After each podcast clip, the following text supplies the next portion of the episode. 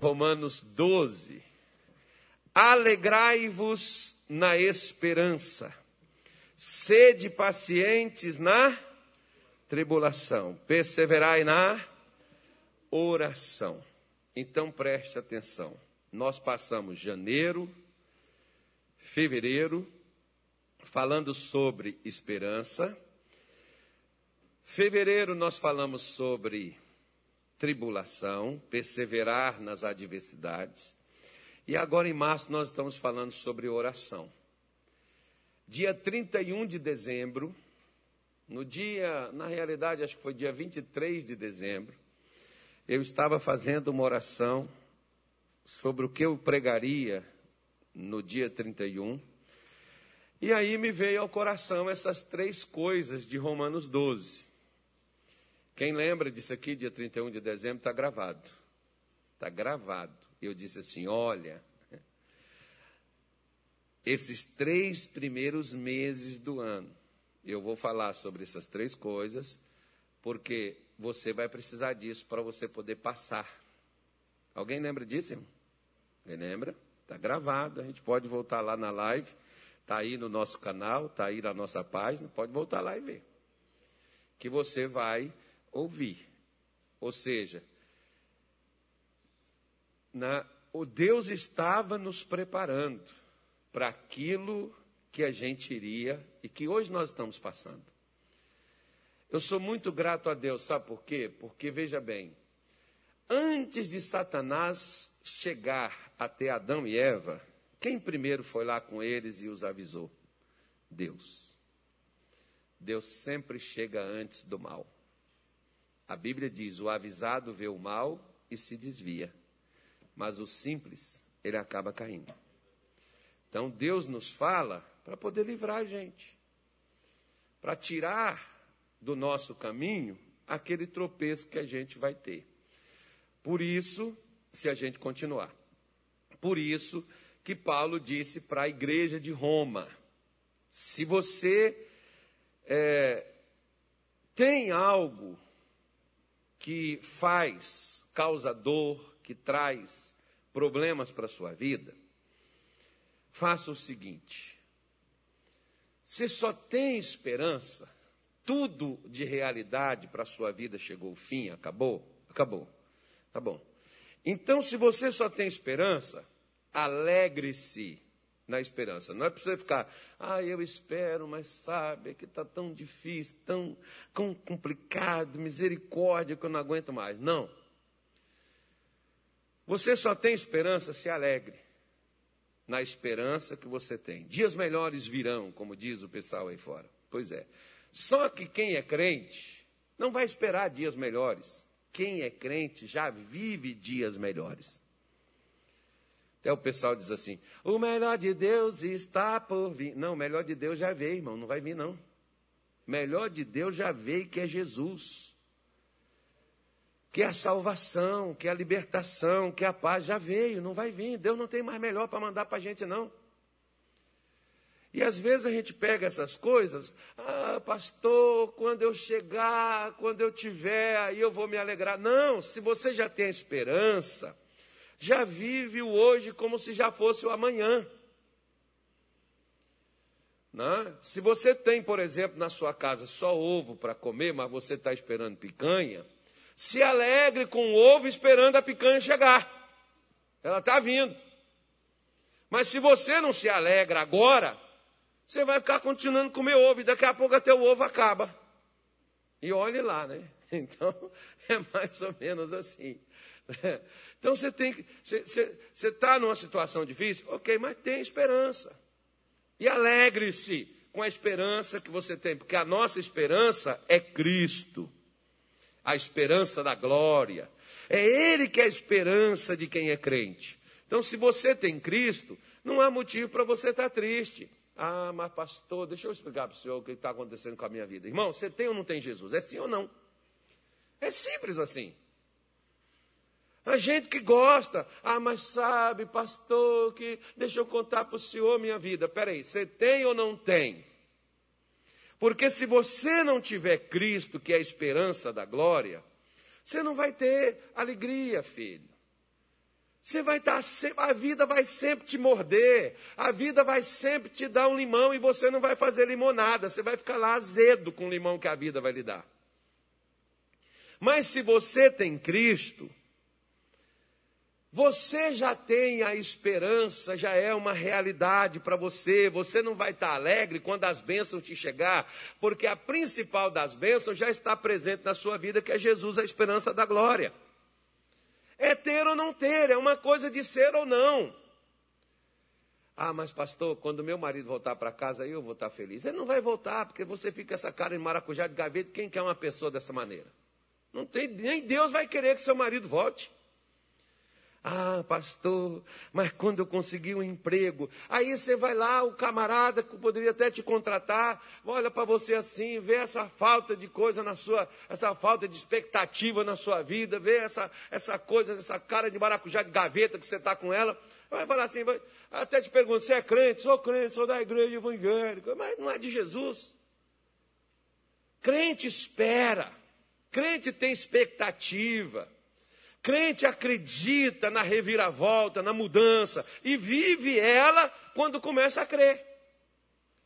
E é por isso que vira, e é por isso que muda. Por isso que Paulo está dizendo: alegre, você só tem esperança? Então alegre. Você espera isso? Então alegre. Tire a tristeza do seu rosto, tire a tristeza do seu coração e se alegre.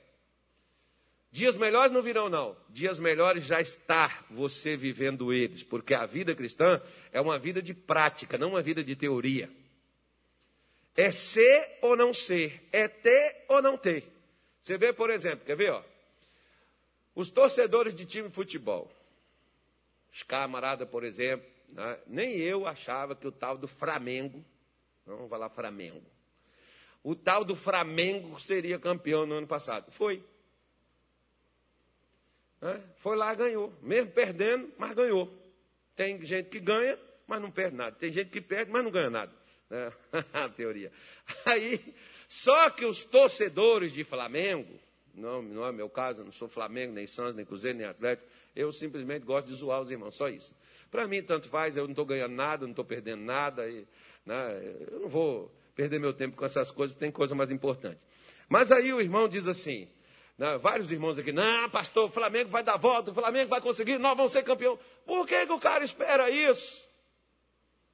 De homem, de time de futebol, mas não espera isso da palavra de Deus, da sua fé, da sua crença. Por que, que não espera? E você fala, não, vai ganhar coisa nenhuma. A gente fica secando, fica falando, não, só está enganado. Aí quando ganha, eles ficam mandando figurinha para gente. E na forra, né? Porque aí você fica bom, ficar zoando mesmo ficar brincando né, com essas coisas. Mas a pessoa cria uma expectativa. Não, este ano nós vamos, né, o time aí está lá por baixo. Não, nós vamos conseguir, nós vamos dar a volta por cima. A pessoa fala, a pessoa espera aquilo. Só que os crentes não. Oh céus, oh vida, oh situação, está complicado, está num beco sem saída. Você espera ficar aí? Não. Você espera sair daí? Sim. Então ergue sua cabeça, porque a primeira coisa que tem que acreditar na mudança é você, não é os outros. Pastor, é que ninguém acredita em mim. Mostra sua capacidade então, hein? as pessoas vão acreditar. Vai olhar para você e vai dizer assim: Olha, eu jamais pensei que você poderia ter condição de fazer isso, mas você está de parabéns. Por quê? Porque a realidade da vida cristã não é uma teoria, irmão, é prática.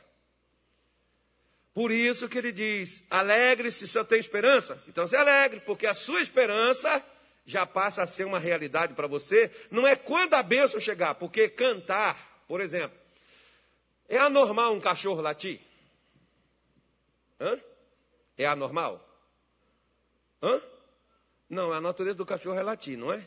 É ou não é? Então é normal um cachorro latir. Não é normal um cachorro latir? Sim ou não? Ok. É normal um crente ser alegre. É normal. Ah, mas eu estou triste porque está acontecendo aquilo, eu estou triste por causa disso, eu estou triste por causa não sei do que. Irmão, presta atenção numa coisa.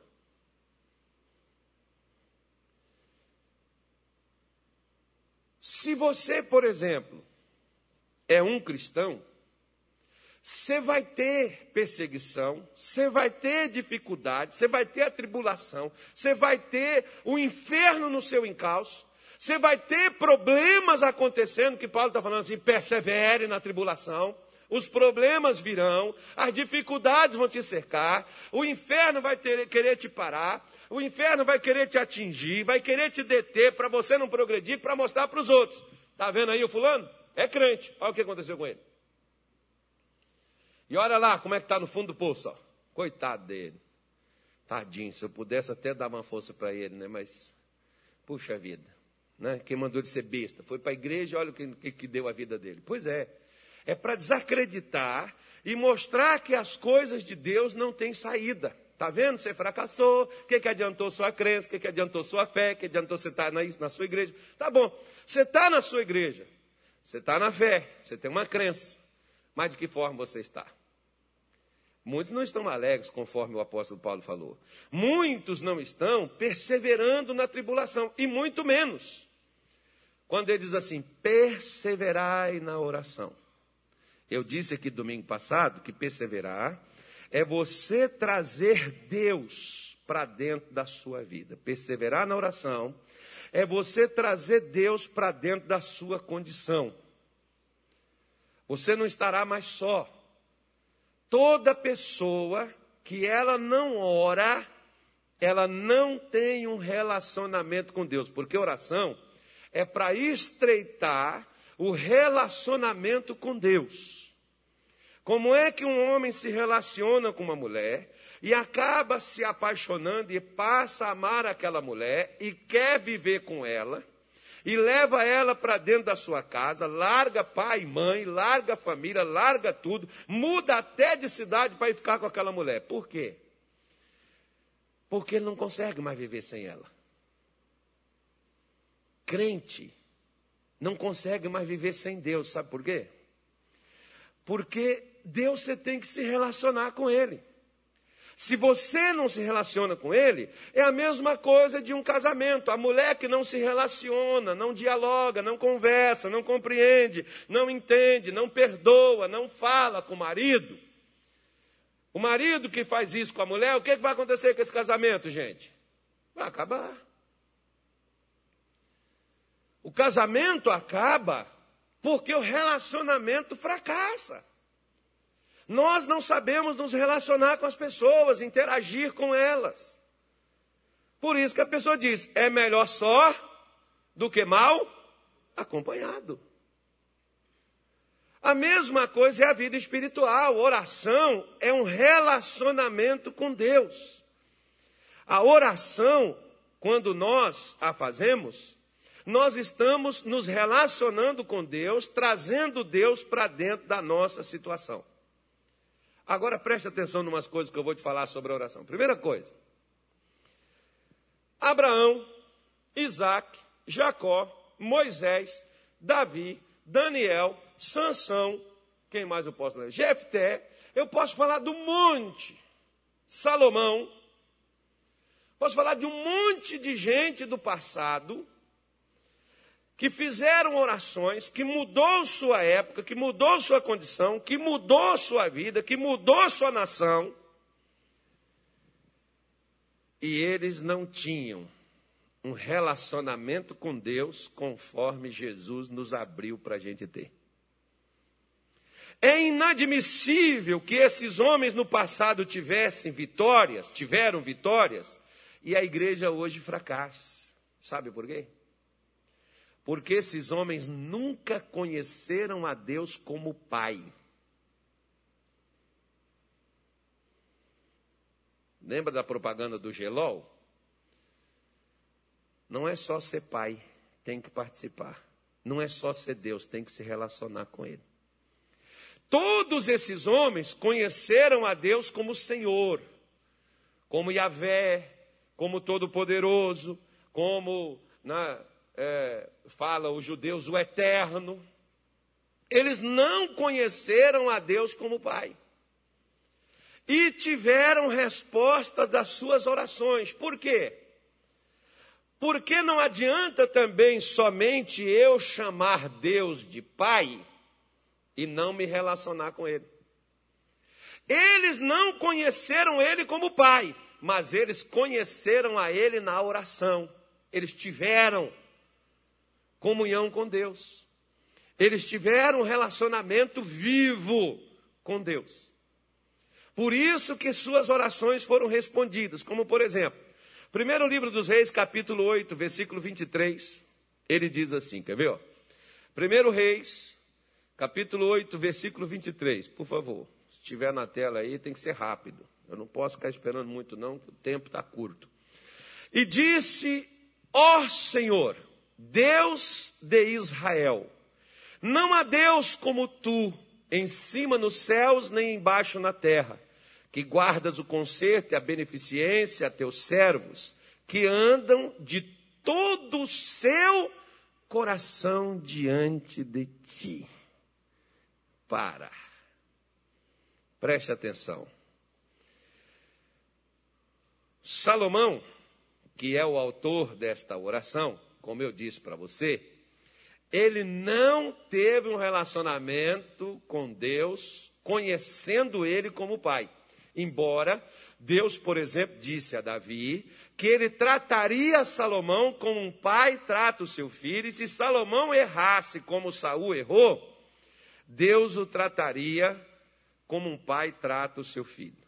Mas Deus não se revelou a Salomão como pai, apenas como Senhor, tanto é que ele, ele fala aqui, ó Deus de Israel. Se fosse no, na, na, na Bíblia judaica, seria assim, ó eterno de Israel. Né? Não há Deus em cima no céu, nem na terra como tu. Não tem. O Senhor guarda a aliança, mostra a misericórdia, mostra os, as suas bênçãos, porque beneficências são bênçãos, mostra as suas bênçãos aos teus servos.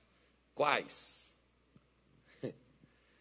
Aos que andam diante de ti de todo o seu coração. Salomão descobriu uma coisa que nós, como igrejas, negligenciamos que não é só servir a Deus, não é só prestar cultos a Deus, não é só vir à igreja, não é só dizimar, patrocinar, ótimo, maravilha, não é só você se batizar, glória a Deus, excelente, você tomou uma decisão. Não é só você, quando alguém perguntar qual é a sua crença, qual é a sua religião, sou evangélico. Não é só isso. Não é fazer caridade, evangelizar, ótimo. Evangelizar, excelente, maravilhoso. Fazer caridade é bom, ajudar as pessoas necessitadas, é ótimo. Mas não é só isso. Salomão diz assim: aos que andam diante de ti de todo o teu coração. Eu gosto, por exemplo, quando o, o rei Josafá, ele chega ele chega com outro rei, que era o filho da Jezabel, Jorão, me parece o nome dele. Ele chega com esse rei para procurar o profeta Eliseu. E Eliseu não queria nem receber por causa do filho da Jezabel. E o Eliseu falou uma coisa interessante que ele diz assim: se não fosse por Josafá, que o Josafá era um camarada correto, era o rei de Judá, era justo, era um homem de Deus, embora estava se aliançando e se ajuntando com pessoas que ele não deveria se ajuntar. Eliseu diz assim: O Deus em cuja presença eu estou. Engraçado que nós, por exemplo, nas nossas orações, nós vivemos assim. Nós entramos e nós saímos da presença de Deus. Como assim? Nossa oração é assim: Senhor Deus, eu venho à tua presença neste momento. Quer dizer, então, que depois que eu terminar aquela oração, eu saí.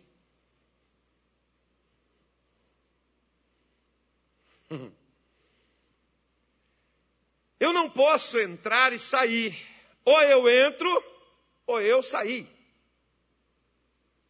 Salomão está aqui dizendo que é aquele que anda não é aquele que foi lá e parou de andar. Salomão está falando de um relacionamento ativo. Eu casei, pastor, mas hoje me separei, estou há seis meses, não sei nem por onde é que anda minha mulher. Você é casado, mas você não tem mais um relacionamento. Você é crente, mas se você não anda de coração na presença de Deus, se você não anda, você pode orar, mas suas orações não serão atendidas, e esta é a causa de muita gente que ora ou que recebe oração. Sei por quê, pastor, eu oro, sabe? É uma coisa assim tão incoerente que as pessoas dizem assim: eu oro pelos outros e elas conseguem a benção. Mas eu oro por mim e não funciona. Preste atenção onde é que você está andando. Na presença de quem você está. Não, mas eu estou na igreja, pastor, eu estou servindo a Deus. Não, Salomão está falando servos que andam. Porque se Salomão está falando servos que andam na sua presença, é porque tem servo que não anda. O Geazi, que era o auxiliar do Eliseu, por exemplo, servia Eliseu. Tinha tudo para ter uma unção tripla. Se Eliseu teve uma dupla, ele poderia ter uma tripla. Mas ele não andava na presença de Deus. Ele não andava da forma que ele deveria andar. Sabe o que, que ele pegou? Para ele e para sua família, pegou uma lepra para sempre, que foi a lepra de Namã. Não era para ser dele. Mas foi dele por causa de quê? Porque ele andava com o profeta, mas não andava com Deus. Você anda na igreja, mas você não anda com Deus. Andar na igreja é uma coisa. Tem crente que anda, conhece os ministérios todinho. Nesse tempo de pandemia já assistiu Satanás e o inferno e homens de Deus. Porque o que é de gente gritando por aí, falando tantas coisas, e a pessoa não sabe nem. Não, mas está falando de Bíblia. Irmão, me perdoe, mas eu já fui em lugares que fazem coisas para destruir o casamento dos outros, mas lá tem uma cruz e tem uma Bíblia lá postada lá dentro daquele negócio lá. Todo mundo sabe onde que é. A Bíblia está lá.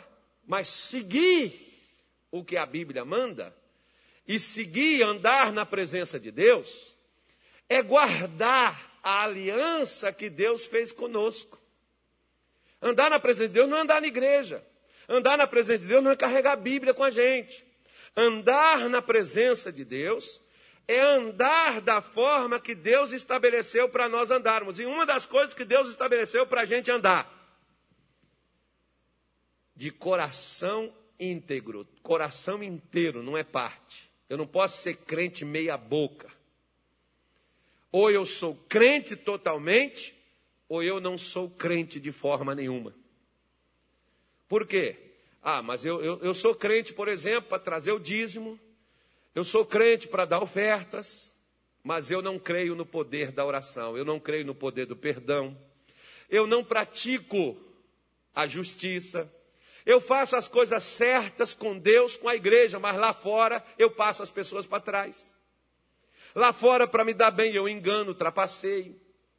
Eu trato bem as pessoas de Deus, graça e paz, paz do Senhor. Mas os vizinhos no elevador, as pessoas que moram no meu condomínio, eu nem sequer me dirijo a palavra a elas, eu não falo com gentalha. Eu ando foi assim que o nosso Senhor andou? Não. Não é isso que a Bíblia fala dele. Com quem nós aprendemos isso? Com ele não foi. Porque Jesus não era arrogante, Jesus não era soberbo, Jesus não era ganancioso, Jesus não era avarento, Jesus não era presunçoso, Jesus não falava mal dos outros. Como eu estou andando, me diz com quem eu ando.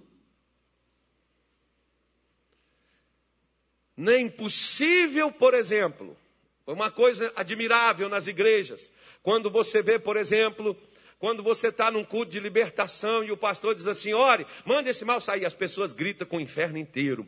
E algumas até tiram assim do corpo, assim como se estivesse tirando carrapicho do corpo. Sai, em nome de Jesus. Vira uma batalha. E diabo, sai da minha vida, solta meu casamento. Vira uma guerra. Aí você olha assim. Um dia eu estava numa igreja, por exemplo, e eu vi aquela cena. Eu falei: nossa, o inferno hoje pegou fogo. Aí o Espírito Santo falou assim comigo: não. Pegou não. Isso aí é só grito. Não há nem verdades nessas palavras que são faladas. Porque quando você ora, tem que ser algo que não sai da sua cabeça, é algo que sai do seu coração, do que você mais íntimo do seu ser. Ou seja, pastor, eu estou precisando muito de oração. Não, você não está precisando muito de oração, você está precisando é orar. Você não está precisando não é da oração dos outros, você está precisando é da sua oração. Você está precisando é se relacionar com seu Deus. O Geazi andava com o profeta Eliseu. Eliseu andava na presença de Deus, mas o Geazi andava na presença de Satanás. Por quê? Porque quando, por exemplo, Eliseu foi cercado numa casa onde ele estava, o Geazi levantou e disse: Meu senhor, nós estamos cercados, e agora? Ele virou e disse assim: Maior, mais é o que está conosco do que o que está com ele. E eu queria estar lá para me ver a cara dele, porque ele deve ter feito assim, ó. Então nós estamos passando por uma pandemia, né, meu senhor? Porque é o isolamento social, os outros ficam tudo em casa hoje. Ninguém veio. E Eliseu diz assim: Senhor, Abre os olhos desse moço para que ele veja. Quando você está na presença de Deus, você enxerga que maior e mais poderoso é aquele que está do seu lado do que aquele que está vindo contra você. Mais poderoso é o que está do seu lado do que aquilo que te cerca. Não haverá pavor, não haverá medo no seu coração, porque Deus ele é intrépido. Deus ele é corajoso, Deus ele não teme. Como eu posso estar na presença dele e viver medroso? Como eu posso estar, como Davi diz no Salmo 16, versículo 11, far-me-á ver a vereda da vida, na tua presença a plenitude de alegria. Eu estou na presença de Deus, mas estou triste. Ah, pastor, se eu te contar a minha história. Tá, irmão, você já, você já aceitou Jesus? Já, tem 20 anos que eu estou na igreja, 20 anos. Mas não conhece o seu Deus. Por quê? Porque Daniel, ele diz, por exemplo, no seu livro, o povo que conhece o seu Deus, acho que é Daniel 11, versículo 32. O povo que conhece o seu Deus se esforçará e fará proezas.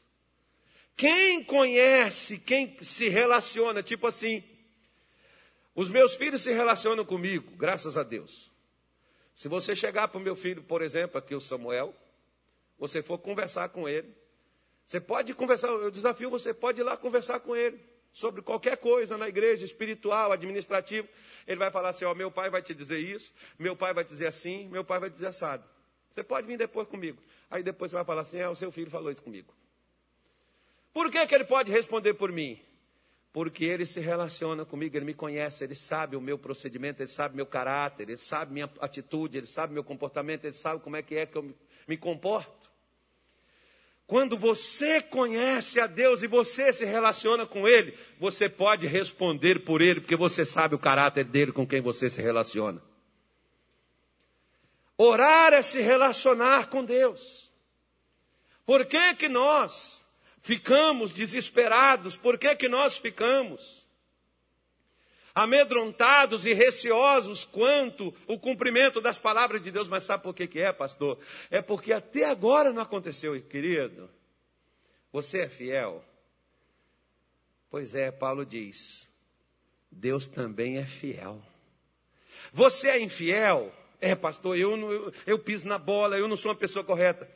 Paulo diz assim: Deus permanece fiel, ele não muda. Ele não muda. Por isso, eu preciso aprender que o que Deus quer não é só oração. Ah, vamos orar, vamos jejuar. Tá bom, pode orar, pode jejuar. Mas o que é que Deus quer? Deus quer meu coração. Deus quer o seu coração.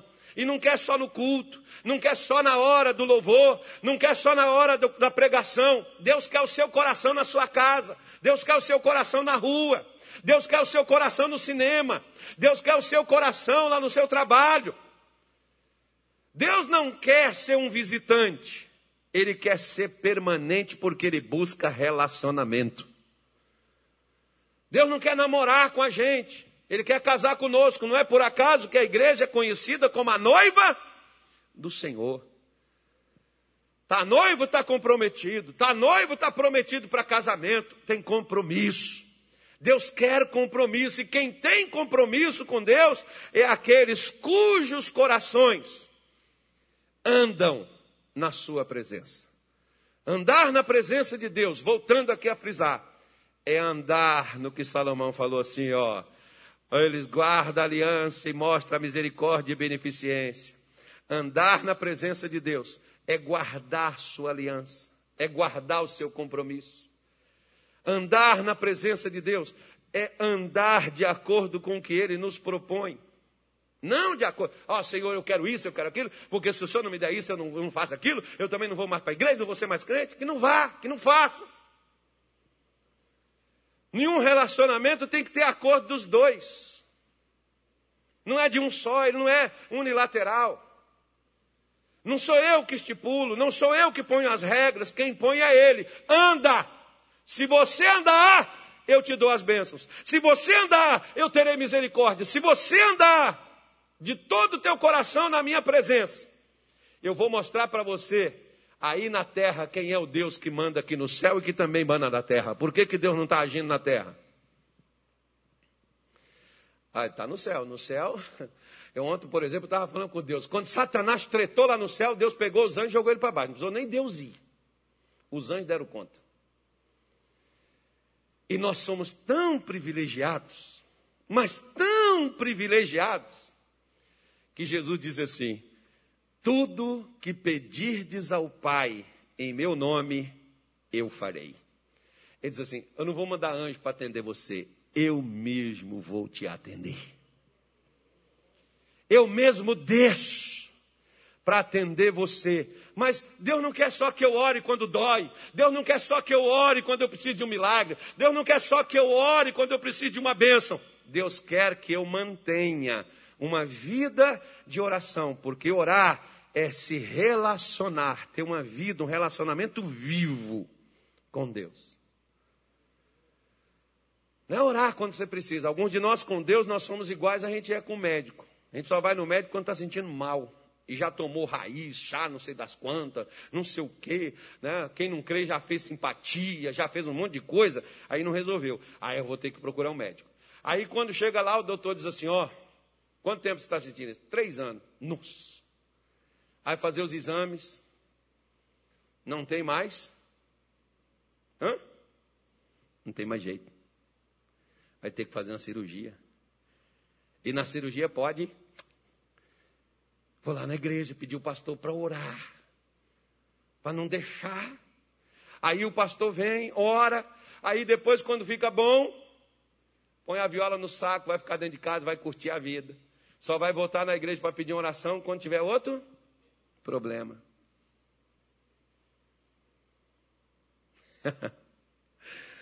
ai, ai, ai, ai, ai. Eu não sei por que, que eu prego essas coisas. Eu queria pregar só aquelas coisas assim gostosas, aquele negocinho assim doce, aquelas coisinhas assim maravilhosas. Mas alguém tem que fazer o trabalho sujo, né, irmão? Alguém tem que confrontar. Alguém tem que bater de frente. Alguém tem que fazer a gente raciocinar, a gente pensar, a gente compreender, a gente entender. Mateus capítulo 6, para a gente poder terminar. Mateus 6, versículo de número 6 também. Vamos lá para você poder ver, para nós aprendermos hoje aqui. Mas tu, quando orares, quando você for orar, entra onde? Hum? Tem Bíblia que fala aposenta e tem Bíblia que fala entra no teu quarto. Qual é o melhor lugar para mim orar? No meu quarto. Por quê? Porque presta atenção. Quem aqui é casado? Ok. É, eu também sou, só não estou com a minha mulher. Minha mulher me abandonou, irmão. Mas não me largou, não. Foi por consentimento mútuo. Minha mulher está lá em Minas Gerais ajudando o pessoal lá. Mas depois eu vou buscar ela. Só no mês que vem, talvez no outro mês também. Também eu não estou com pressa também não. Agora, agora quebrei ela. Eu já falei com meus dedos aqui, ó. Tá tudo descascando por causa de álcool na aliança. Eu fui tirei a aliança, que eu prefiro ficar sem aliança do que ficar sem dedo. Então, ela falou, eu já ia perguntar a você, cadê a aliança? Porque você não está usando mais bonitinho. Eu falei assim, a aliança está no meu coração, ninguém precisa ver. Porque tem mulher que vê a aliança assim no dedo do homem assim, e ela diz, quer esse cara. Por quê? Porque é casado. Quer acabar com o casamento. Eu já vi muita história, irmão. Então, isso aqui, ó, um monte de negro carrega aquela aliança aqui e traz a mulher do mesmo jeito. Graças a Deus. Né? Eu não penso nem nisso e nem preciso disso. Estou muito bem resolvido. Diz assim: Mas tu, quando orares, entra onde? No teu aposento, no teu quarto, e fechando a tua porta, ora o teu pai que está onde? Oculto, secreto, escondido. E teu pai que vê o que está oculto, te recompensará. Voltando aos casais. Quem é casado de novo? Ok. Casais, para ser casado, tem uma coisa. Que coisa é essa? Intimidade. E casal decente não faz intimidade em qualquer lugar. Agora, casais imorais faz em qualquer lugar, na rua, no ônibus, no hospital, sei lá onde, não respeita nada. Mas casais decentes, nós estamos falando de casais decentes como os que estão aqui hoje. Diga assim, graças a Deus. Isso. Né? Casais decentes, eles têm o seu momento de intimidade. E o momento de intimidade é aonde? Aonde? Pode falar, irmãos, eu não estou vendo, não. Oxe, está com medo de eu enxergar? Claro que é no quarto, gente.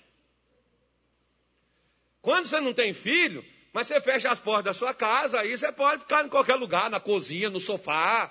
Né? Mas se você tem filho, por exemplo, aí a intimidade já fica restrita né? ao seu quarto. É só lá no seu quarto onde você vai, ó, se despir, tirar as suas vestes, tirar a sua roupa. Aí a sua mulher vai ver aquelas marcas que você tem, aquela barriga assim, debruxada assim, ó. Vê tudo, aqui não, aqui está amarrado, aqui está preso. Não enxerga direito a realidade da coisa. Outro dia a minha mulher botou um espelho assim, eu não sei para quê. Mas sempre que eu passo, eu olho para aquele espelho e falei, Deus do céu, eu preciso dar um jeito nisso aqui. Que coisa horrível, como é que essa mulher aguenta olhar para isso, Senhor? E deitar do lado de um cara desse jeito, Deus, eu estou acabado, eu preciso mudar a minha história. Né? Porque quando você está despido diante de alguém, você não tem o que esconder daquela pessoa. Oração é se despir diante de Deus, é não ter o que esconder, e você não tem vergonha, como eu, por exemplo, não me envergonho de ficar despido na frente da minha mulher, mas eu não vou tirar a minha camisa aqui na sua frente, por quê? Eu tenho vergonha. Isso já é uma coisa da intimidade. Se você chegar lá na minha casa, eu vou vestir uma roupa adequada, eu posso estar na minha casa à vontade. Mas se chegar alguém de fora, eu vou me agasalhar, vou trocar de, as, as vestes. Por quê? Porque com quem eu tenho intimidade, tranquilo, mas com quem eu não tenho, eu me resguardo. Orar é você entrar para dentro do seu quarto para ter um relacionamento com Deus, aonde você não tem vergonha nem de chamá-lo de pai e nem ele tem vergonha de chamar de filho. É um relacionamento. É uma maneira de vida que você passa a ter com Deus. Por isso que hoje a igreja sofre muito porque nós, nós fomos displicentes nesse quesito de nos relacionar com Deus, porque nós achamos que relacionar com Deus é só vir na igreja. Você vê que tem pessoas, diga graças a Deus. Não é meu caso.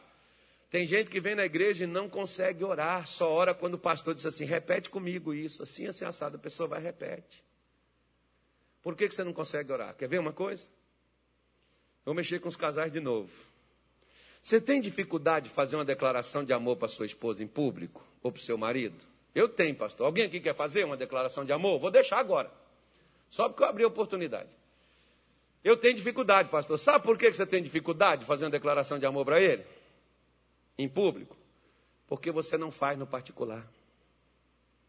Sabe por que você tem dificuldade de elogiar sua esposa, seu marido, em público? Porque você não elogia ela no particular, nem ele. Por isso que você tem dificuldade. Porque a gente é em público aquilo que nós somos no particular. Você não tem como ser uma coisa do particular e outra coisa em público. Não há como ser assim. Por isso, meu irmão, minha irmã, orar é você se relacionar com Deus sem ter o que esconder, sem ter do que se envergonhar por isso que o apóstolo Paulo, na segunda carta aos Coríntios, capítulo 6, abre aí na tua Bíblia, eu já vou terminar, diga graças a Deus. Eita glória! Hoje eu estou alegre, gente. Amanhã de novo. Olha só, quer ver? Capítulo 6, versículo de número 15, 16, perdão. Vamos ler a partir do 16, embora só vai pegar para nós aqui, mas eu quero pegar aqui uma parte desse 16 que diz assim: E que consenso, que acordo tem o templo de Deus com os ídolos? Porque vós sois o templo do Deus vivente, do Deus real, do Deus vivo. Como Deus disse. O que, que Deus disse, gente? Neles habitarei e entre eles andarei, e serei o seu Deus, e eles serão o meu povo, pelo que saí do meio deles. E apartai-vos, diz o Senhor, e não toqueis nada imundo, e eu vos receberei, e eu serei para vós pai, e vós sereis para mim filhos e filhas, diz o Todo-Poderoso.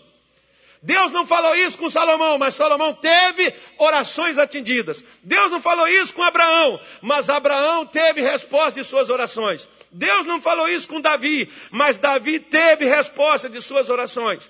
Deus não falou isso com Jeremias, Deus não falou isso com Sansão, Deus não falou isso com Jefté, Deus não falou isso com nenhum dos heróis da fé. E eles tiveram suas orações atendidas, porque eles entenderam que orar é se relacionar com Deus, é ter intimidade com Deus, é andar com Deus, é carregar Deus com você, é ser o templo de Deus na sua vida. Eles não tiveram essa revelação, nós a temos, porque Deus quer um relacionamento de pai para filho e de filho para pai. Geralmente, quando nós temos uma necessidade, quem é o primeiro do qual nós nos lembramos? Vou falar com meu pai, vou falar com a minha mãe. Minha mãe tem uma solução. Ela sempre tem. Não é assim que os filhos fazem? Quando os pais têm uma necessidade, vou falar com meu filho, porque meu filho é uma boa pessoa. Meu filho sempre me ajudou. Vou falar com ele. A mesma coisa, irmão, quando você se relaciona com Deus, quando você tem uma dificuldade, você diz: Vou falar com meu pai. Vou conversar com Deus. Vou apresentar a ele a minha situação. Ele vai me ajudar. Porque Deus, orar é estreitar relacionamento com Deus. Orar é a gente ter Deus como um relacionamento vivo, não como uma coisa distante. Por isso, deixa eu falar com você. Meu pai dizia em certas ocasiões para mim: Se você pode falar com o dono dos porcos, por que você vai falar com o porco? Se você tem um Deus que te atende, Por que, que você tem que pedir os outros para fazer por você o que você mesmo pode fazer com ele?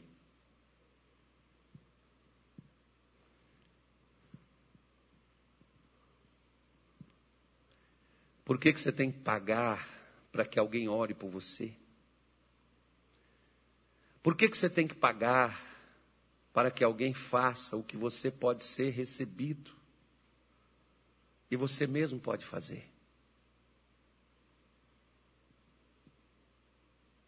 Tenha um relacionamento com Deus. Só para a gente terminar, Provérbios 8, versículo 17. Agora é o final. Diga graças a Deus. Amém. Quem mandou você vir hoje? Quem mandou você estar tá aí na live aí, ó?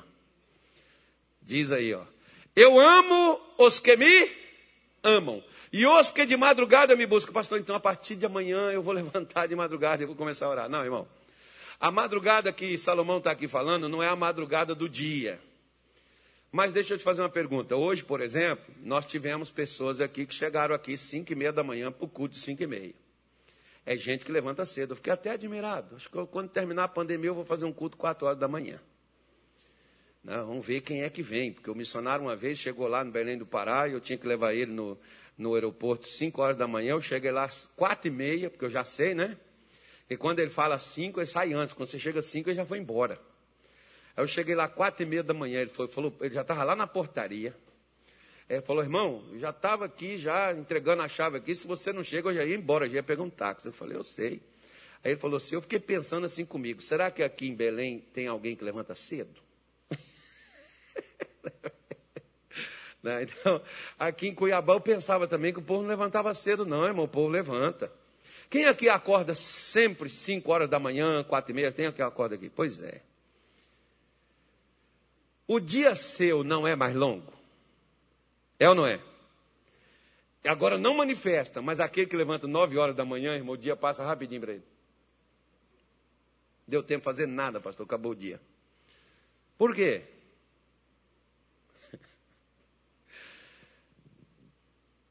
O sentido da madrugada é você não esperar o tempo passar e agir logo. Porque ele está falando de buscar. Assim como tem gente que só busca o doutor quando o chá e a raiz não deu mais jeito e a simpatia não resolveu, aí a pessoa vai buscar o doutor. Chega lá, o doutor diz assim: agora é só uma cirurgia. Agora, depois o doutor diz assim: ó, se você sabe orar ou rezar, Faz porque não tem jeito mais não, o carro passou. Quanto tempo você está com isso? Três anos. Pois é, se você tivesse vindo há dois anos atrás, teria como fazer algo e resolver. Agora não tem mais jeito. A mesma coisa na vida espiritual. Se eu tivesse buscado antes, né? se eu tivesse procurado antes, eu teria achado. Por isso que o profeta Isaías, no capítulo 55, versículo 6, ele diz: Buscai ao Senhor. Deixa, deixa o Provérbios aí, filho, não vai lá não. Quem quiser, anote. Provérbios 55, versículo 6, ele diz: Buscai ao Senhor enquanto se pode achar, invocai-o enquanto ele está perto. Porque vai chegar uma hora que eu vou buscar e não vou achar. O filho do Jacó, chamado Isaú, quando ele teve tempo de buscar a Deus, ele não buscou. Quando ele buscou, ele até chorou, mas não foi atendido. Às vezes vence, viu, meu irmão? Você tem tempo, não desperdice seu tempo. Busque ao Senhor. Busque a Deus no tempo que se chama hoje. Deus fez você acordar hoje? Busque a Deus no dia de hoje, no decorrer do dia. Você veio no culto, parabéns para você. Você está me assistindo na live? Parabéns para você. Mas no restante do dia, busque a Deus. Se envolva com Deus, separe um tempo para Deus, porque quem não tem tempo para Deus vive perdendo tempo, ou vive com tempo perdido. Depois nós não vamos ter como cobrar, porque Deus vai dizer assim, como ele disse para a igreja de Tiatira: dei-lhe tempo para que se arrependesse, e não se arrependeu. Deus nos deu tempo, e está nos dando tempo. Se você está vivo, Deus te deu tempo. Se você arrependeu, se você mudou, parabéns para você. Se você não mudou, você está perdendo seu tempo. Seu tempo depois não vai resolver por você, porque o versículo 17, ele diz assim: Eu amo aos que me amam. E os que de madrugada me buscam, me acharão. Versículo 18. Quando eu acho Deus, riquezas e honra estão aonde, gente? Estão com quem? Mas tem gente que acha que a riqueza está num pano, num papel, a riqueza está numa campanha, a riqueza está numa água, a riqueza está num cordão que ele pega na igreja, comigo ninguém pode. A riqueza e a honra está com Deus. Se você o encontrar, você achará prosperidade, você achará saúde, você achará paz, você achará ânimo, você achará disposição, você achará força, porque com Ele está o que nós precisamos para viver nesta vida. Se eu acho Ele, eu terei. Se eu não acho Ele, eu fico sem. Por isso que a minha vida fica difícil. Por isso, voltando, busque ao Senhor enquanto você pode achar. Que vai chegar uma hora que não será mais achado. A sensação, por exemplo, que às vezes a gente tem é que Deus se escondeu. Mas não é que ele se escondeu. É que nós ignoramos a ele e não o buscamos. Nós buscamos a ele pela riqueza, mas não buscamos a ele. Se eu acho ele, eu acho riqueza. Se eu acho ele, eu acho honra. Se eu não acho, eu posso até encontrar a riqueza, mas ela não será para mim de grande valia, porque não vai durar. O que vem de Deus, ele jamais, o que Deus te dá, ele jamais tira de você, porque ele diz aqui, ó, sim, riquezas duráveis e justiça. Coisa que vai durar na sua vida, que não vai se perder com o tempo coisas que vão durar na sua vida, que você vai partir dessa vida e vai deixar para a sua família. Heranças. Principalmente o maior legado que você pode deixar é uma fé genuína de uma devoção a Deus na qual você viveu. Onde você foi exemplo, onde você não só falou, mas a sua família viu você vir para a igreja, a sua família viu você dobrar seus joelhos na sua casa e você orar a Deus. A sua família, um dia um camarada adúltero, prostituto, camarada da pior espécie, um dia ele chegou na nossa igreja chorando, e ele diz assim: Pastor, eu preciso de ajuda. Pastor, eu preciso mudar. Pastor, ah, todos os dias a minha mulher e as minhas duas filhas, a minha mulher levanta quatro horas da manhã, ela sai da minha cama, eu vejo ela saindo. E ela vai para o quarto das minhas filhas e depois eu fico escutando ela chorando, pedindo a Deus a minha salvação, a transformação da minha vida. Pastor, eu não aguento mais isso, eu estou fazendo minha família sofrer, eu estou fazendo a minha família entristecer, eu estou causando dor na minha casa. Eu preciso de ajuda, eu quero mudar isso. Eu não quero ver as minhas filhas chorando por minha causa. E ele escutava as orações delas lá. Agora você já pensou se as orações, se elas não orassem, perderia. O pai perderia o homem com quem deitou, dormiu durante anos e anos, mas não buscou a Deus. Quem busca a Deus acha. Quem busca a Deus acha coisas que vão durar para a eternidade. Coisas que vão durar para a vida toda. Você quer em pé, sentado ou deitado? Ou de cabeça para baixo, como você quer? Fazer ou receber a oração e, e faça isso na sua casa, irmão. Aplica isso, entra para o seu quarto. Vai lá para o seu quarto, fecha a porta do seu quarto. Senhor, eu vim me despir, eu vim tirar as minhas vaidades, os meus orgulhos, a minha arrogância. Eu vim tirar, Deus, aquilo que eu carrego dentro de mim. O Senhor não posso. Eh, tem coisa, por exemplo, eu falo com Jesus assim: ainda que eu tente esconder, o Senhor sabe que eu não sou o que eu pareço ser. Quando muitas vezes eu vejo uma criança chega para mim e diz assim, pastor, quando eu crescer eu quero ser igual ao Senhor. Quando tem pessoas que dizem assim, pastor, o senhor é um homem de Deus. Que responsabilidade que às vezes uma pessoa ela joga em cima da gente quando ela fala algo nesse sentido. Sabe por quê? Porque aquela pessoa está vendo você como uma referência para ela. E se você falhar, você vai ter uma proporção muito grande que aquela pessoa também fale. É por isso que no seu relacionamento com Deus, de andar com Ele de todo o coração, de abrir o coração diante de Deus, não só para ser crente de igreja, mas para ser crente onde você estiver, é que Deus precisa de gente que ande com Ele. Não só de gente que venha dar um oi, olá, bom dia. Não, mas de gente que ande. Não venha para a igreja só para participar do culto, venha para a igreja para andar com Deus. Assista a live para andar com Deus. Traz Deus para dentro do seu coração. Depois você vai lá para o teu quarto todos os dias. O dia que não tem culto, não tem live, vai lá para o seu quarto. Assim como, por exemplo, eu gosto de passar tempo com a minha esposa. Às vezes nós ficamos deitados na nossa cama conversando, olhando um para o outro, trocando carinho. É gostoso, é bom, mas eu gosto também de passar tempo com Deus. De pegar a minha Bíblia, de pegar aqui. Ontem, por exemplo, coloquei um pregador aqui, coloquei um livro daqui e eu fiquei dali vendo, ouvindo uma mensagem, lendo um pouco aqui, estou escutando uma coisa que me interessou, volta aqui. Eu gosto, eu amo isso. Eu me sinto bem com isso. Por quê? Porque eu sei quem eu era. E hoje eu sei quem Deus me tornou. E talvez você tenha vontade de ser outra pessoa. Que hoje você é. Só Deus, meu irmãozinho. Só Deus está com ele. Não está comigo. Não está na igreja nenhuma. Se algum pregador falar, eu tenho a solução, não tem não. Só está com Jesus. A palavra de Deus é clara, clara, riquezas e honra. Deus quer nos honrar. Deus quer nos enriquecer de saúde, de paz, de alegria, de felicidade.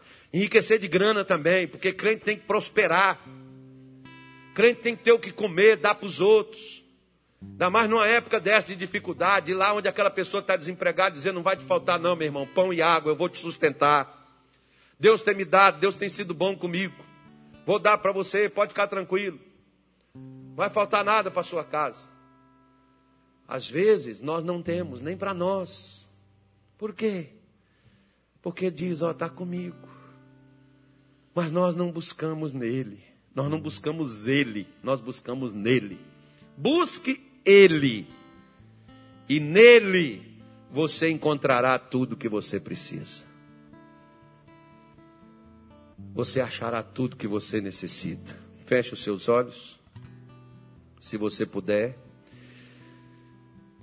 E abra o seu coração nesta manhã.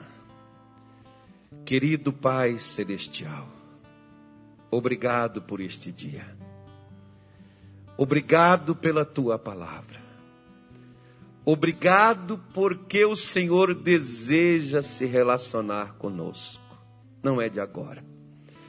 Quando o Senhor criou a terra, o Senhor tinha um jardim mas não havia ninguém, Senhor, dentre tudo aquilo que existia que satisfez o seu coração.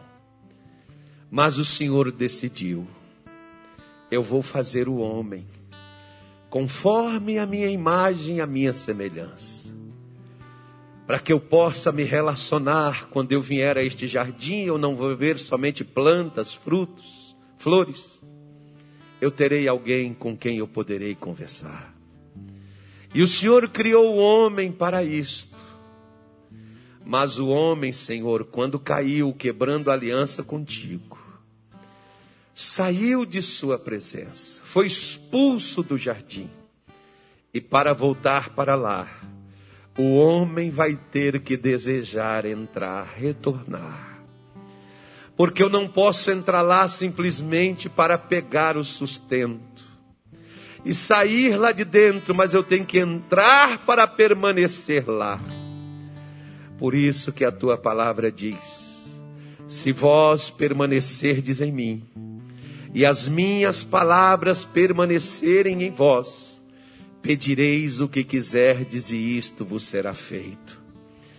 Porque, meu Deus, antes de fazer algo para nós, o Senhor precisa primeiro estar em nós. E nós precisamos estar no Senhor. Perdoe a nossa ociosidade. perdoe a nossa negligência, perdoa a nossa estupidez, de tanto tempo que nós perdemos ao longo dos dias que o Senhor tem nos dado na terra. De não termos, meu Deus, um relacionamento estreito com o Senhor. Isso não depende de ti, porque o Senhor está sempre disposto a se relacionar com o homem.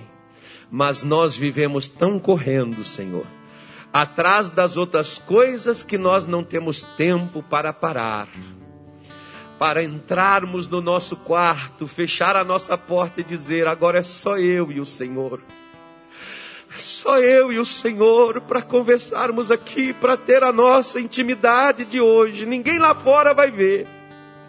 Mas o Senhor vai olhar para mim, eu vou olhar, eu quero te conhecer, meu Deus. Porque te conhecer, Senhor, é encontrar a realidade do que nós precisamos ter. Porque isso faz nos entender o que disse o profeta: o meu povo sofre porque não conhece, não entende, não compreende. E quanto sofrimento já poderia ter sido evitado se nós estivéssemos nos tendo relacionamento vivo contigo. Por isso, nos ajude, Senhor, em o nome de Jesus, a andar na Sua presença como o Senhor ensinou através de Paulo à igreja de Roma, persevere na oração, porque tem que haver em mim uma vontade de te achar, de dar contigo, de fazer do Senhor a porção mais valiosa da terra. Porque enquanto não tiver isso, Senhor, eu não vou procurar. Assim como muitos nesta época procuram o ar para viver, mas por incrível que pareça, o Senhor é o ar que nós respiramos e nossa respiração falha.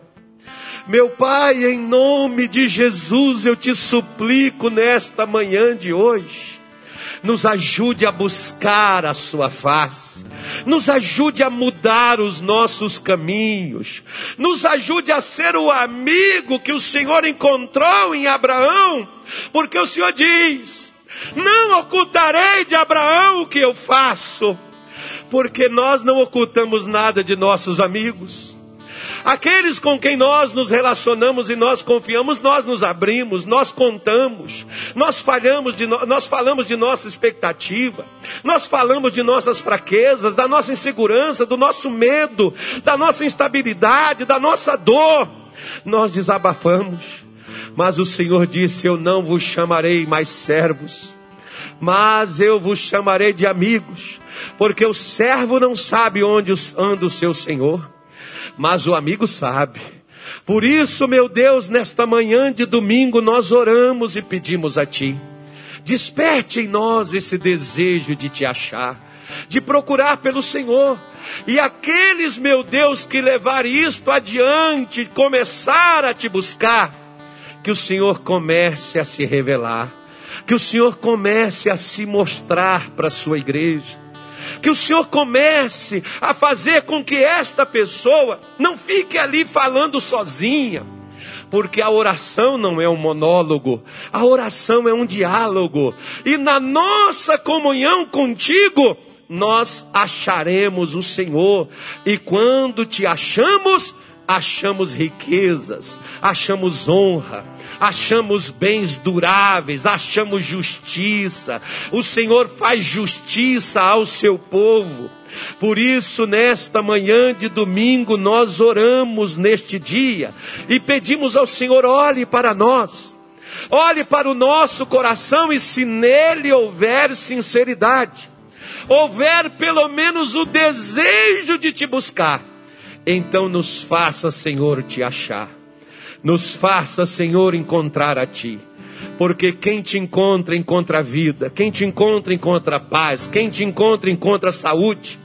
É por isso que as pessoas que tinham gente endemoniado, doente, saía pelas cidades de Israel procurando o Senhor Jesus. Quando ele esteve nessa terra e levando multidões de doentes, de enfermos, e ele expulsava os demônios e curava todos os enfermos, porque o teu povo te buscava. Por isso, Senhor Jesus, nesta manhã eu oro. E eu te peço, meu Deus, se revele a nós, esteja conosco, porque onde o Senhor está existe vida, existe paz, existe alegria, existe felicidade, existe cura, existe libertação. Senhor, manifeste o teu poder na vida desta mulher Manifeste o teu poder na vida deste homem, no seu físico, na sua carne, nos seus nervos, no seu sangue, nas suas juntas, nos seus ossos, nos seus órgãos. Poder de Deus penetre do alto desta cabeça até a planta desses pés e faça deste corpo teu templo. Permitirás o Senhor que o teu templo seja invadido, que o teu templo seja derribado, que o teu templo seja saqueado. Não, Senhor, não é isso que tu dissestes na tua palavra. O Senhor diz que nós somos o templo do Deus vivente. Há um lugar aqui. Fala para Jesus: tem um lugar aqui, Senhor, para ti. Tem um lugar aqui. Me veja, me ache, me encontre, Deus. Onde o canto. Senhor, nós clamamos pela tua presença. Senhor, nós clamamos pela tua presença. Senhor, nós clamamos pela tua presença. Olha o teu templo, não deixe ele vazio. Viva, viva, viva, viva por nosso intermédio. Manifeste a tua presença e manifeste o teu poder, Senhor. Ah, porque quando o Senhor é vivo e o Senhor está presente, o Senhor cura o corpo, liberta a alma o Senhor alegra o espírito. Por isso, tão simplesmente nós te chamamos. Toma o que é teu, Senhor, em tuas mãos e liberta, quebra os laços da morte, quebra os laços do inferno, das tristezas, das depressões, das falências, da miséria, da amarração das doenças, das pragas, das moléstias. Joga por terra e toma o que é teu em tua presença. Toma o que é teu para o Senhor somente para que o Senhor, meu Pai, mostre que tu és mais do que suficiente. Nós não precisamos, nós não temos, e nós não clamaremos e não oraremos a outro Deus, porque o Senhor é suficiente, mais do que suficiente. Por isso nós clamamos pela tua presença. Entra em nossos corações, entra em nosso ser. Traz a justiça, traz as riquezas da glória traz as riquezas infindáveis, traz, Senhor, a paz que esta mulher não tem, traz a alegria que esta pessoa perdeu, traz, Senhor, o ânimo, a força, traz a saúde, meu Deus, para onde o Senhor está, porque a tua palavra diz que o Senhor é o Espírito, e aonde está o teu Espírito, aí a liberdade. Em o nome do nosso Senhor Jesus. Diga comigo, Senhor meu Deus, ainda que eu tenha sido omisso em buscar a sua face, eu oro nesta manhã e eu te peço que perdoe a minha omissão em não buscar mais a sua presença. E eu te peço, Senhor, tome o meu coração, tome o meu corpo, transforme ele no teu templo e venha viver, porque o viver é Cristo e eu não quero ouvir falar, eu quero viver o Senhor. Eu quero ter o Senhor comigo. Quero a Sua presença na minha vida. Espírito Santo, o Senhor é bem-vindo. Faça do meu corpo o seu templo, o seu santuário, no nome de Jesus. Levante as suas mãos para os céus e creia. Jesus perdoou. Nós estamos perdoados. E uma nova vida hoje começa entre você e Deus. Uma vida diferente. Porque a partir de hoje você saberá que você tem um Deus que te ouve, que te atende, que te responde. Ou um Deus que quer viver contigo. E a presença dele vai te cobrir. E a presença dele vai te tocar nesta manhã. A presença dele vai encher seu coração e de vida. Vai encher seu coração de paz. Do meu eu abro oh, abra sim, Jesus. meu coração. Ah, nossa tua presença é bem-vinda. E expressa a ti todo o meu amor em adoração